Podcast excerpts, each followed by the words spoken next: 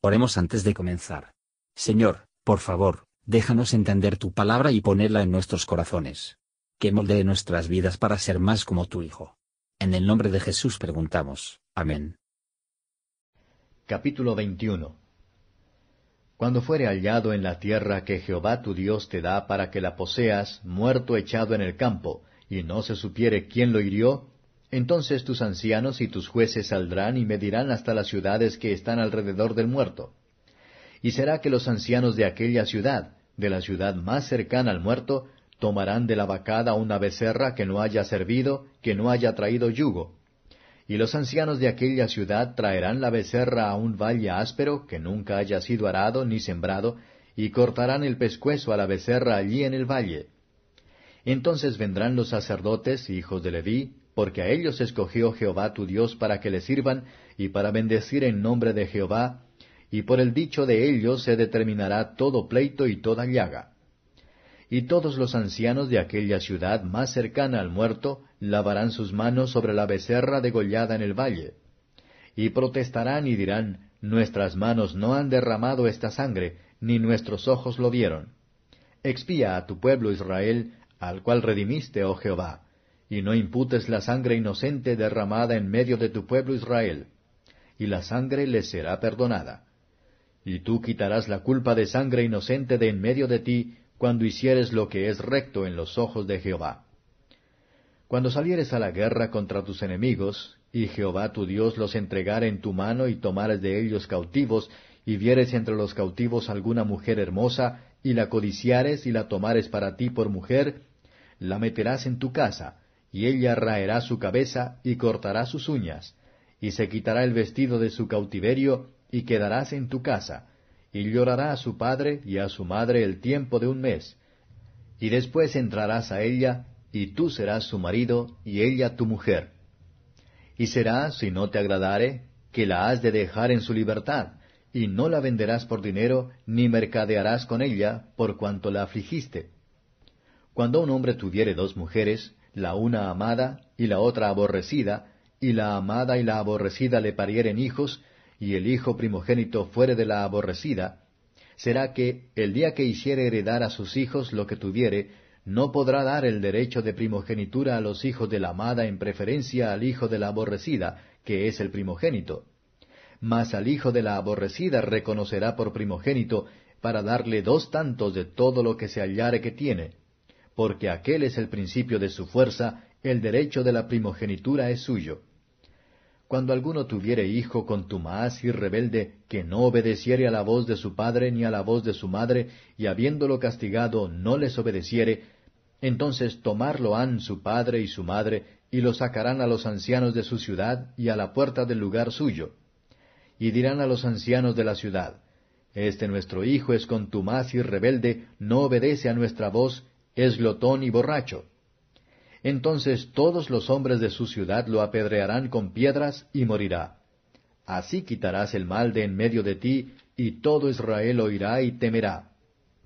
Cuando en alguno hubiere pecado de sentencia de muerte, por el que haya de morir, y le habrás colgado en un madero, no estará su cuerpo por la noche en el madero, mas sin falta lo enterrarás el mismo día, porque maldición de Dios es el colgado, y no contaminarás tu tierra que Jehová tu Dios te da por heredad.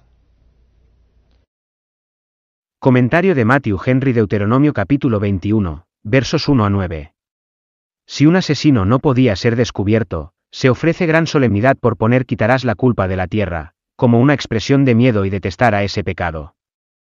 La providencia de Dios a menudo maravillosamente ha sacado a la luz las obras encubiertas de las tinieblas y del pecado de los culpables a menudo extrañamente les descubierto. El temor de asesinato debe ser profundamente impresionado en todos los corazones, y todos deben unirse para detectar y castigar a los culpables. Los ancianos estaban a profesar que no habían sido alguna manera cómplice o encubridor del pecado. Los sacerdotes debían orar a Dios para que el país y la nación para que Dios sea misericordioso. Debemos vaciar esa medida por nuestras oraciones, que los demás se están llenando con sus pecados. A todos se les enseña por esta solemnidad, para utilizar el máximo cuidado y diligencia para prevenir, descubrir y castigar el asesinato. Todos podemos aprender de aquí tomar la atención de participar en otros pecados de los hombres. Y tenemos que participéis en las obras infructuosas de las tinieblas, si no reprenderlos, versos 10 a 14. Por esta ley un soldado se le permitió casarse con su cautiva, si quisiera. Esto podría llevarse a cabo en algunas ocasiones, pero la ley no indica ninguna aprobación de la misma. También da a entender la forma en la unión de las leyes de la justicia y el honor están en el matrimonio. Que es un compromiso sagrado, versos 15 a 17. Esta ley frena a los hombres de desheredar a sus hijos mayores sin causa justificada. El principio en este caso como a los niños, todavía es obligatoria para los padres, que deben dar a los niños su derecho sin parcialidad, versos 18 a 21. Observar cómo se describe aquí el criminal. Él es un hijo contumaz y rebelde. Ningún niño fue a irles peor para la debilidad de la capacidad, lentitud o torpeza, sino por la obstinación y la terquedad. Nada atrae a los hombres en toda clase de maldad, y los endurece en ella con mayor seguridad y fatalmente, de la embriaguez. Cuando los hombres toman a la bebida, se olvidan de la ley de honrar a los padres. Su propio padre y la madre deben quejarse de él a los ancianos de la ciudad. Los niños que se olvidan de su deber, deben agradecer a sí mismos, y no culpar a sus padres, si se les considera con cada vez menos afecto. Él debe ser apedreada públicamente hasta la muerte por los hombres de su ciudad. La desobediencia a la autoridad de un padre debe estar muy mal, cuando se le ordenó tal castigo, ni es menos provocador a Dios ahora, a pesar de que se escapa el castigo en este mundo. Pero cuando los jóvenes se convierten en esclavos a principios sensuales apetitos, el corazón pronto crece con fuerza, y la conciencia insensible, y podemos esperar más que la rebelión y destrucción, versos 22 y 23. Por la ley de Moisés, con solo tocar un cuerpo muerto fue profanar, por lo tanto. Los cadáveres no deben quedar colgando, ya que esto contaminará la tierra. Hay una razón por aquí que tiene referencia a Cristo, Él es el colgado es maldito de Dios, es decir, que es el más alto grado de vergüenza y oprobio. Aquellos que ven a un hombre colgado de este modo entre el cielo y la tierra, concluirán lo abandonó de ambos, e indigno de cualquiera.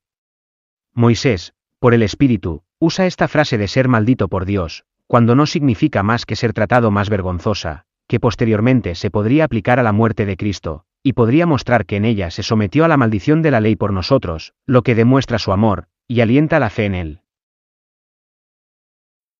Gracias por escuchar y si te gustó esto, suscríbete y considera darle me gusta a mi página de Facebook y únete a mi grupo Jesús Answers Prayer.